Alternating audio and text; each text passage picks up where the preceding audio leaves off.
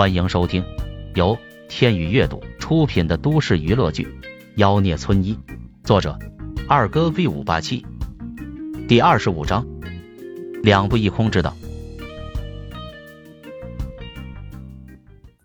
刘雨飞被羞得面红耳赤，这个男医生说话怎么这么口无遮拦的？什么做手术补的？天然的？这种时候当然是健康最重要，谁还在乎这个？等等，不对，这声音怎么这么熟悉？还有五千块治病的事情。他陡然想到自己第一次跟萧炎见面的时候，他对自己说的话。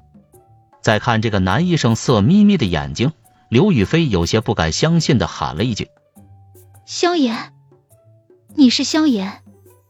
哇哦，我还以为你听不出来我的声音呢，嘿嘿。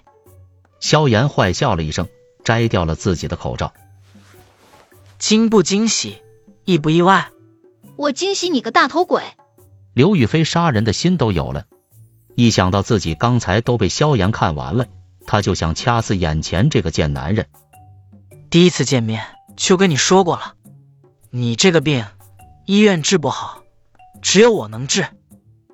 看在我们这么熟悉的份上，我再给你打个八折，四千块怎么样？说着，萧炎又摇摇头：“不行不行，我现在是华阳的医生，不能私自收病人红包的。唉，算了，那就免费给你治疗吧。”谁让我这个人最守规矩呢？你给我滚出去！刘雨飞气的眼泪都出来了。张丽也反应了过来，萧炎跟刘雨飞居然认识，看起来好像还挺熟的。不过此时刘雨飞情绪激动，已然处在了崩溃的边缘。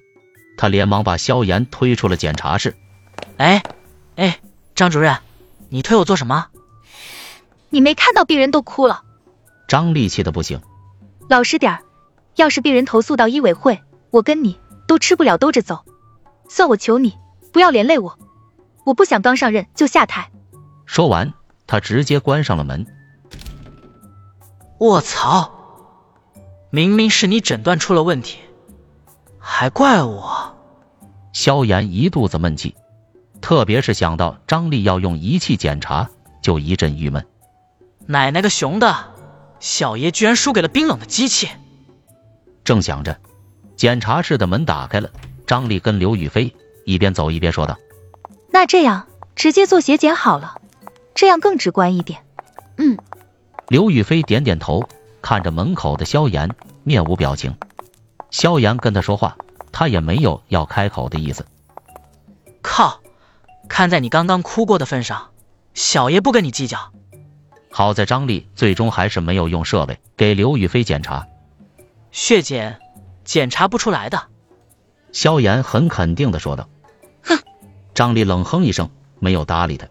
过了一会儿，检验科送来了化验单，张丽拿起来一看，各项指标都显示很正常，他顿时就愣住了。不应该啊！萧炎嘿嘿一笑，嘿嘿，怎样？我没说错吧？他这个病除了我，还真没几个人能治。你不吹牛能死？哼！张丽冷笑一声。既然血检没有问题，那他大腿内侧的瘢痕应该就是不小心碰到，造成毛细血管破裂而已。抹点药油就行。没用的，你怎么就不信我呢？我懒得跟你废话。张丽拿着检验单跟刘雨飞说道：“刘女士，血检很正常，没有大问题。”应该是你自己无意间碰到了大腿，造成的毛细血管破损，抹点药油就行了。闻言，刘雨飞悬着的心彻底放松了下来。他恶狠狠地瞪了萧炎一眼。不过，张医生，我的腿已经到不少医院看过，也吃了不少药，都没啥效果。张丽蹙起眉头，然后仔细的看他的病历，最后看到刘雨飞的职业一栏。脑海中灵光一闪，我看你的职业是腿模对吧？以前是不是得过静脉曲张？嗯。刘雨飞惊讶的点点头，没想到张丽这都能猜到。静脉曲张就是腿上的静脉全部暴露在皮下，当模特的多多少少都会得点这个毛病，算是一种职业病。那时候他吓坏了，他可是靠腿吃饭的，要是大腿上都是静脉，谁还找他拍广告？当时为了治这个毛病，可没少折腾。应该是静脉曲张的缘故。张丽说道。如果常规用药，肯定治不好。这样吧，我给你开一点补气血的药，你注意休息，不要太劳累。治疗一段时间后，瘢痕就会被组织吸收了。谢谢你，张医生。我看了这么多医生，只有你诊断出来我得过静脉曲张。张丽的专业让刘雨菲的心彻底放松下来。别客气，这都是我应该做的。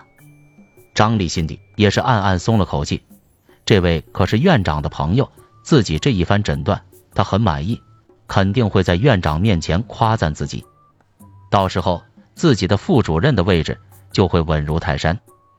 就在这时，旁边一个不合时宜的声音响起：“你这个病自己好不了。”萧炎，你胡说八道什么？张丽气的不行。这家伙竟会胡言乱语，刘雨菲反而劝张丽：“张医生，别搭理他，直接当他是空气就行了。我知道你的诊断是正确的就够了。”嘿，不信是吧？萧炎切了一声：“切，不出三天，你必进医院，到时候可别哭着喊着求我给你看病。”你放心，就算是求，也求不到你头上来。哼！刘雨菲冷笑一声。拎起包包，迈着高傲的步子，径直离开了医院。